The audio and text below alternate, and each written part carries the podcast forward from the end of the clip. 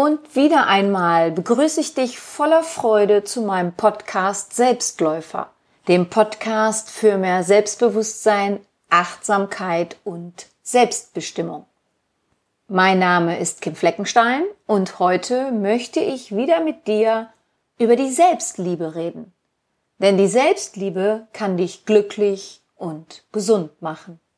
In dieser Folge berichte ich dir vom Online-Event Flow Summit 2019, bei dem ich mich neben 132 anderen Experten mit einem Vortrag zum Thema Selbstliebe präsentieren durfte. Für dieses Event habe ich auch eine Meditation eingesprochen, die ich dir in der nächsten Folge auch zur Verfügung stellen werde und die bei den Zuschauern der Flow Summit sehr gut angekommen ist, was mich natürlich sehr freut. Außerdem antworte ich auf die Frage einer Hörerin, ob die Selbstliebe mit der Seele eng verbunden ist.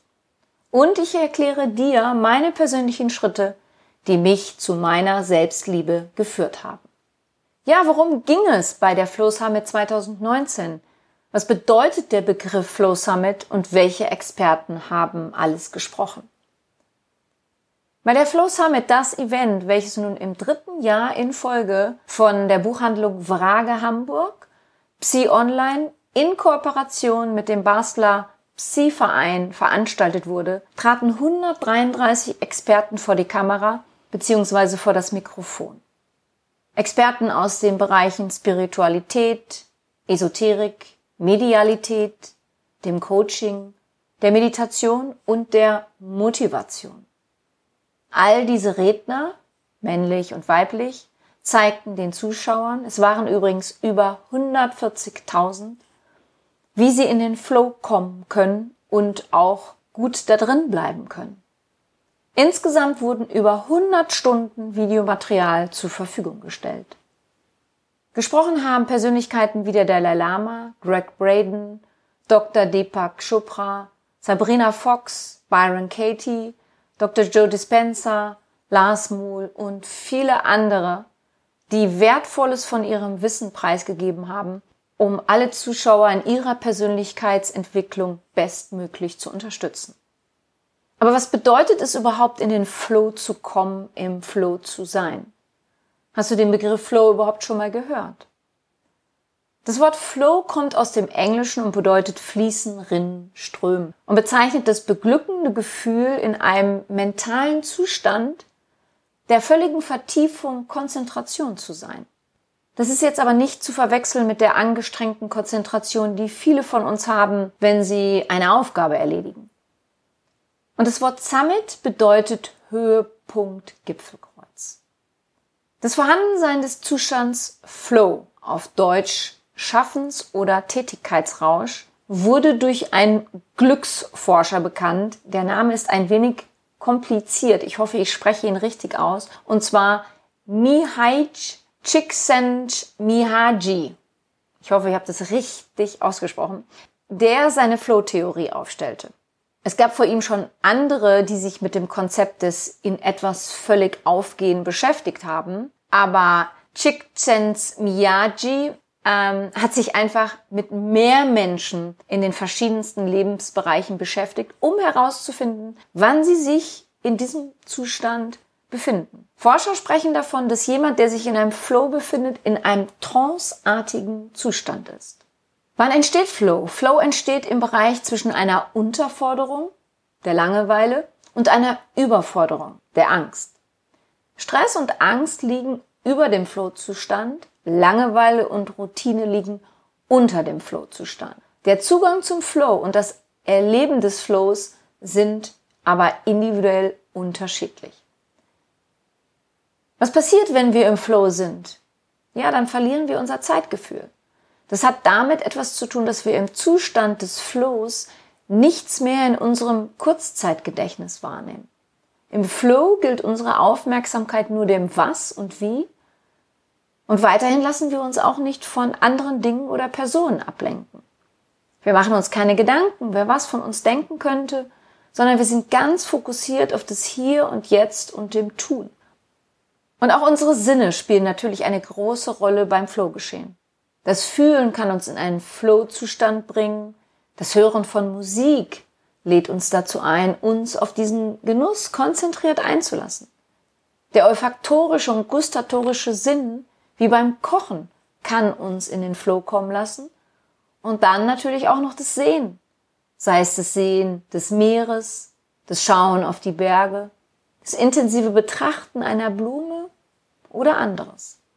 Bei mir ist es zum Beispiel so, ich bin beim Joggen sehr oft in einem Flow-Zustand. Ich bin dann beschwingt, glückselig, vergesse die Zeit, bin nicht im Kurzzeitgedächtnis verhaftet, mache mir keine Gedanken darüber, was andere über mich denken könnten, sondern ich bin ganz im Moment des Laufens. Das sind die Momente, in denen von mir alles abfällt, was mich vorher beschäftigt oder eventuell belastet haben könnte. Danach, nach dem Joggen, nach diesem Flow-Zustand, sieht die Welt wieder ganz anders aus. Und nun mal meine Frage an dich. Wann bist du im Flow? Was bringt dich in diesen Flow-Zustand? Ja, alles in allem war es also ein tolles Online-Event und es ist schon großartig, dass wir all diese Experten mittlerweile online erleben können. Denn nicht jeder hat ja die Möglichkeit, so einen Experten live zu sehen. Ich kam schon in den Genuss, den Dalai Lama live zu sehen und zu hören. Greg Braden, Bruce Lipton, Lars Muhl habe ich auf Veranstaltungen sprechen gehört. Genauso wie Louise Hay und Dr. Wayne Dyer, die bei diesem Flow Summit Event auch zu hören waren, allerdings nur mit einem Audiobeitrag aus der Vergangenheit, da beide nicht mehr leben. Es war für mich zeitlich nicht möglich, mir alle Sprecher anzusehen und anzuhören, aber ich habe mir dann hinterher die Flow Summit als Paket gekauft, so dass ich mir nun alles nach und nach in Ruhe anschauen kann. Ja, Psy Online hat auch schon verkündigt, dass es im nächsten Jahr wieder einen Flow Summit geben wird. Wenn du diesen also nicht miterlebt hast, das Paket gibt es nämlich auch leider nicht mehr zu kaufen, dann trage dich gerne in meinem Newsletter oder in meinem Soulfood Kalender ein, denn dort werde ich bestimmt darüber berichten, wenn es im nächsten Jahr wieder mit der Flow Summit losgeht. Ja, du weißt nun, ich war also bei der Flow Summit mit einem Vortrag über die Selbstliebe vertreten und ich habe darüber berichtet, was die Selbstliebe ist und wie du dahin kommen kannst, dich selber zu lieben. Und mich hat dann hinterher jemand angeschrieben und gefragt, ob denn die Seele und die Selbstliebe eng miteinander verbunden sind. Das ist eine interessante Frage, denn es impliziert den Gedanken, dass dem nicht so sein könnte. Ich möchte jetzt aber dazu erstmal kurz darauf eingehen, was die Seele überhaupt genau ist. Auch wenn du das vielleicht schon weißt oder von mir aus meiner letzten Folge deine Seele und dein Selbst, Selbstwirksamkeit als Erfolg bereits gehört hast.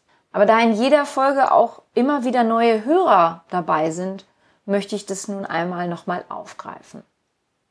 Viele Menschen glauben immer erst etwas, wenn sie es gesehen haben. Und daher tun sie sich auch oft schwer, mit ihrem eigenen, ich sage es jetzt mal in Anführungsstrichen, erfolgreichen Leben. Sie wollen zwar etwas erreichen, glücklich, beliebt, vermögend und gesund sein, aber wenn es darum geht, sich das auch bildlich und gefühlsmäßig vorzustellen, dann wird es schwierig. Aber es muss stimmig sein. Ziele, Bilder, Gedanken, Gefühle und Verhalten, all das muss zusammenpassen, damit das auch alles eintreten kann. Aber wie wir oftmals feststellen, ist das gar nicht so einfach. Wie soll das dann erst mit sowas Abstraktem wie der Seele funktionieren? Wie sollst du dir deine Seele vorstellen, wenn du sie noch nie gesehen oder gefühlt hast? Wenn du nicht weißt, was sie eigentlich von dir will? Da hilft dir auch nicht der Satz weiter, aber wir sind doch alle Seelen. So einfach ist es nicht zu erklären. Aber es gab Anfang des 20. Jahrhunderts einen jungen Wiener Arzt, der sich mit der Annahme beschäftigt hat, dass unsere Gedanken, Gefühle und daraus resultierenden Verhaltensweisen nicht losgelöst von uns stattfinden würden, sondern ein Teil unseres Gehirns seien.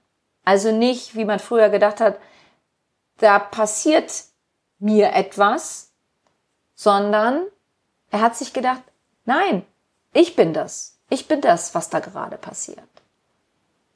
Und für ihn gehörte die Seele zu einem komplexen Organsystem, zu einem gigantischen Netzwerk, wo alles entsteht und dort das beinhaltet ist, was wir uns erhoffen, wünschen, wovon wir träumen. Die Seele ist mit dem Gehirn verknüpft. Man kann sie mit Hilfe von der Magnetresonanztomographie sehr gut erforschen. Aber sie macht dennoch, was sie will. Sie lässt sich zwar ergründen, aber sie bleibt trotzdem ein Rätsel. Sie kann zur Lebensretterin werden, sie ist Trostspenderin, sie ist eine Kämpfernatur, sie ist zart und auch hart, sie ist unergründlich und sehr einfallsreich. Die Seele trifft Entscheidungen, über die wir manchmal echt uns nur wundern können. Sie ist die natürlichste Drogenproduzentin, die es gibt und sie erinnert uns ständig. Sie erinnert uns an die schönen Dinge aus der Vergangenheit und auch an die weniger schönen, die wir manchmal am liebsten vergessen würden. Und manchen von uns gelingt es sogar, aber immer nur so lange, bis die Seele meint, dass es jetzt wichtig ist, dass wir uns doch noch einmal an diese eine bestimmte Erinnerung zurückerinnern. Sie ist die heimliche Herrscherin über uns alle und daher ist es so wichtig, dass wir sie fühlen und mit ihr kommunizieren, um sie besser verstehen zu können. Sie ist ein Teil von uns und sie ist echt. Und da hatte der junge Wiener Arzt, vielleicht kannst du es dir schon denken, es war Sigmund Freud, absolut recht gehabt. Ja, das war das zur Seele mal kurz gefasst. Was ist denn nun die Selbstliebe? Ist die Selbstliebe etwas Egoistisches oder sogar etwas Narzisstisches? Bedeutet ein sich selber lieben, dass sich die gesamte Welt nur um dich oder mich dreht? Nein, natürlich nicht, denn die Erde dreht sich unabhängig davon, ob du und ich uns selber lieben, mit einer mittleren Geschwindigkeit von 107.000 Kilometer pro Stunde um die Sonne. Der Erde macht es also nichts aus, ob wir uns mit uns selber beschäftigen oder nicht. Sie wird sich dennoch weiterdrehen. Aber was der Erde auf Dauer schadet, ist, wenn wir uns auf eine destruktive Art und Weise mit uns beschäftigen, denn das hat zwangsläufig auch Einfluss auf unsere Welt. Je mehr Menschen auf dieser Erde leben, die sich lieben, desto besser kommt das unserer Einstellung in unserem Lebenswandel und der Natur zugute. Seitdem ich mich zum Beispiel selber liebe, gehe ich zum Beispiel besser mit mir, meinem Leben und der Natur um. Vorher habe ich schon das ein oder andere Mal meinen Unmut an der Natur ausgelassen und sei es, dass ich etwas achtlos weggeworfen habe. Allerdings nicht in einen Papierkorb. Ich mache mir mittlerweile auch andere Gedanken über mein Einkaufsverhalten und ich brauche im Verhältnis zu früher nicht mehr so viel zu kaufen, da ich das Shoppen nicht mehr zur Kompensierung von unguten Gefühlen nutze. Es gibt ein Sprichwort, das sagt, dass wir im Angesicht des Todes nicht das bereuen, was wir gemacht haben, sondern nur das, was wir nicht getan haben. Und ich habe mir schon vor einigen Jahren selber versprochen, dass ich am Ende meines Lebens einen Satz nicht sagen möchte, hätte ich mich doch bloß mehr geliebt. Wer keine Nähe zu sich aufbauen kann, schafft es auch nicht in Beziehung mit seinen Mitmenschen. Nur wenn du selbst mit dir zumeist im Rein bist, kannst du dich verbunden fühlen, kannst ehrliche und respektvolle Beziehungen aufbauen. Du kannst dich selber lieben, inklusive aller Widrigkeiten. Du musst nichts verbergen und dich vor allem nicht zwanghaft schuldig fühlen. Und die Selbstliebe hat nicht nur einen gesunden Einfluss auf unseren eigenen Organismus, sondern die Selbstliebe legt auch die Weichen für harmonische zwischenmenschliche Beziehungen. Je konfliktfreier wir sind und je mehr wir in der Kraft unserer eigenen Selbstliebe stehen, desto entspannter und vor allem auch harmonischer wird unser Umgang mit der äußeren Welt sein. Unser innerer, heilender und selbstliebender Zustand überträgt sich dann automatisch auf die äußere Welt und kann für wunderbare Begegnungen sorgen. Da der Geist über die Materie herrscht, lösen unsere Gedanken und Empfindungen immer stoffliche Prozesse aus. Und je disharmonischer wir eingestellt sind, desto belastender ist dies für sämtliche körpereigene Funktionalitäten. Harmonische Empfindungen speisen wiederum unseren Organismus mit wohltuenden Energien. In der Kraft unserer eigenen Selbstliebe zu stehen, erschafft daher einen Zustand, der sich heilend auf unser komplettes Körper-Geist-Seele-System auswirkt. Gehört die Selbstliebe also zur Seele dazu? Sind sie fest miteinander verbunden? Ja, definitiv. Denn die Seele an sich ist pure, reine Liebe. Keine Seele kommt auf die Welt und ist von Natur aus depressiv, brutal, mörderisch geprägt, ängstlich oder rein egoistisch. Je nachdem, welche Erfahrung die Seele allerdings machen will, entwickelt sie sich natürlich dahingehend. Für Menschen, die sich einerseits selber nicht lieben und andererseits auch nicht an eine Seele oder deren Wunsch nach bestimmten Erfahrungen glauben, ist es schwierig, sich mit dieser Sicht auf das Leben anders einzulassen als bisher. Und dann spielt noch etwas eine große Rolle, nämlich das Ego. Und das Ego spielt eine große Rolle, weil es sich so wunderbar tarn und hervorragend verkaufen kann. Ein Ego erkennst du an einer haben will Haltung. Ein Ego lebt immer in der Vergangenheit oder in der Zukunft. Es lebt nie in der Gegenwart höchstens, um festzustellen, was derzeit dort fehlt. Es ist oft sehr angstbesetzt, überspielt es aber gerne mit diversen Verhaltensweisen wie Wut, Zorn, Gier, Zweifel, Ohnmacht, Arroganz.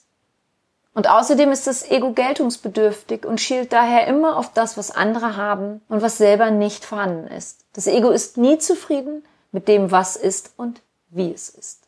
Weil das ist bei der Seele und der Selbstliebe anders, auch wenn die Seele ein bestimmtes Streben nach Erfahrung zeigt.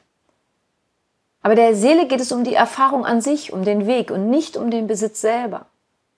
Die Seele hat keinen Mangel. Die Seele kann auch nicht wirklich Verletzungen erleiden, auch wenn es oft heißt, eine verletzte Seele. Da die Seele nicht beurteilt, sondern der Mensch das tut, hat es aber oft den Anschein, dass die Seele Schaden genommen hätte. Und da kommt dann auch wieder das Ego ins Spiel, denn das Ego ist sehr limitiert. Es nimmt die Welt nur mit dem subjektiven Bewusstsein wahr und erschafft aus dem Kopf, aus der Logik heraus. Aber nicht jedes logische Verhalten ist zu verstehen, geschweige denn sinnvoll. Das Ego versucht alles zu kontrollieren, aus den egozentrierten Bedürfnissen heraus zu manifestieren und es ist geleitet von Mangel, Misstrauen und Habgier. Durch das Handeln aus dem Ego heraus begrenzt sich der Mensch sehr stark in seinen Möglichkeiten und in seinen Potenzialen. Wenn du jetzt sagst, aber Kim, ich bin in meiner Kindheit, in der Jugend oder als erwachsene Person geschlagen, misshandelt oder vergewaltigt worden und ich bilde mir die seelischen und körperlichen Verletzungen doch nicht ein, dann gebe ich dir vollkommen recht. Aber das Wieder und wieder hineingehen in diese schlimmen Erinnerungen halten das Gesamte aufrecht. Deine Seele an sich ist heil und wird auch immer heil bleiben. Sobald sie den Mantel abgelegt hat, dein Körper, geht sie zurück ins Jenseits, um sich zu erinnern, weswegen sie hier auf der Erde als du inkarniert war. Ich weiß, dass das alles nicht einfach zu verstehen ist oder es Menschen gibt, die sagen, dass das alles der totale Bullshit ist. Aber es geht doch immer um eines. Du glaubst das, was du glaubst und ich das, was ich glaube. Und ich kann meine Sicht immer nur so erklären, wie ich an das System Körper, Geist, Seele glaube. Würde das bedeuten, dass ich, wenn mir jemand körperlichen Schaden zufügen würde, sage, ach, halb so schlimm, meiner Seele kann nichts passieren? Nein, natürlich nicht. Aber ich wüsste mittlerweile, dass ich all das Schreckliche nicht durch meine Seele aufrechterhalten würde, sondern durch mein Ego, sein Mangeldenken und seine misstrauischen Gefühle. Und nun kommen wir zur Selbstliebe. Wie war das? Wie bin ich letztendlich zu meiner Selbstliebe gekommen? Mein Weg begann vor über zehn Jahren, als ich eines Abends todunglücklich im Bett lag. Es gab keinen Grund dafür. Ich hatte einen lukrativen Job in einer tollen Stadt, ich war gesund und ich war von guten Freunden umgeben. Aber dennoch liebte ich mich nicht. Und ich verstand mit einmal, dass die Selbstliebe eine innere Aufgabe ist, die ich zu erfüllen habe und keine äußere und von niemand anderem zu erfüllen ist. Ich musste bei mir anfangen und nicht bei den anderen. Ich musste nach innen schauen und nicht nach außen. Ich musste anfangen, einen Kontakt mit meiner Seele aufzunehmen und Körper, Geist, Seele als ein Ganzes zu sehen und nicht voneinander getrennt. Es ist nämlich gruselig, wenn ich an die Zeiten zurückdenke, an denen ich das Gefühl hatte, mein Verstand geht in die eine Richtung, mein Körper in eine andere und meine Seele war irgendwo verschütt gegangen. Dadurch habe ich mich jahrelang fremdbestimmt gefühlt, Und das wollte ich nicht mehr. Also durfte ich erkennen, dass ich für meine Liebe zu mir selber verantwortlich bin und nicht meine Eltern. Meine Eltern konnten mir nur das mitgeben, was sie selber an Liebe mitbekommen hatten. Und es war sehr wenig. Natürlich ist es toll, wenn Eltern ihrem Kind signalisieren und zeigen, dass es geliebt ist. Einfach so. Und es sich selber auch lieben darf. Aber bei so vielen Familien hat es einfach nicht stattgefunden. Im Gegenteil.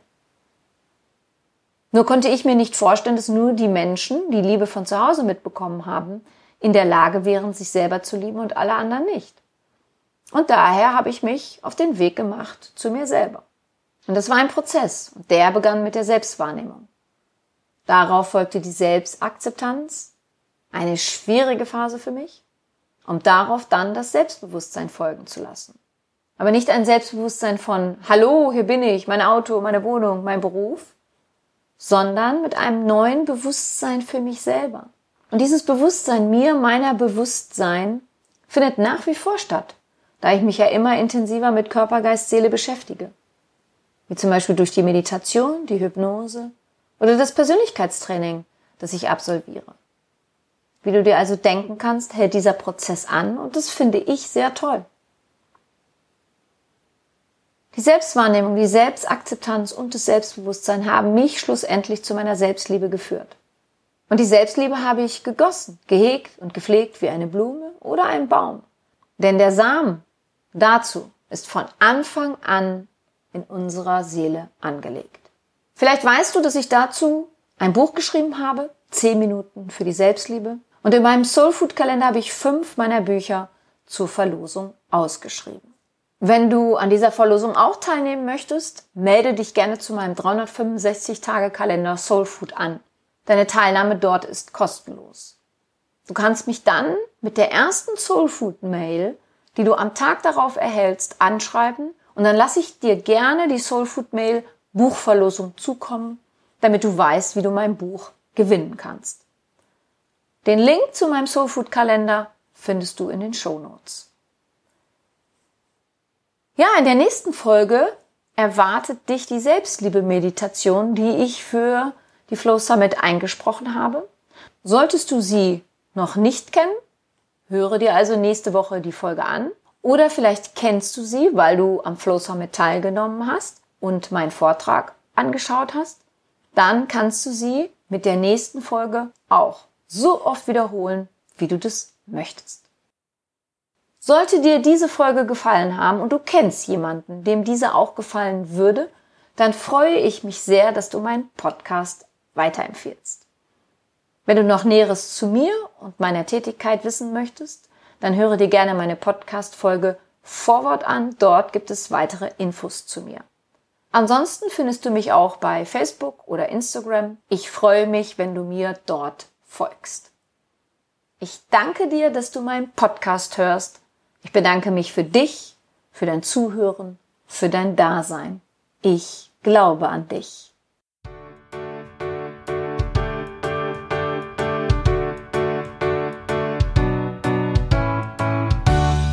Wenn dir mein Podcast gefallen hat, dann hinterlasse doch eine positive Bewertung oder empfehle meinen Podcast gerne weiter. Besuche auch meine Website www.kimfleckenstein.com Folge mir bei Facebook und Instagram oder höre in meine Programme bei Amazon, Apple, Audible und Google rein. Du kannst mir auch gerne an info@kimfleckenstein.com schreiben, wenn du ein spezielles Anliegen hast. Ich danke dir und sende herzliche Grüße.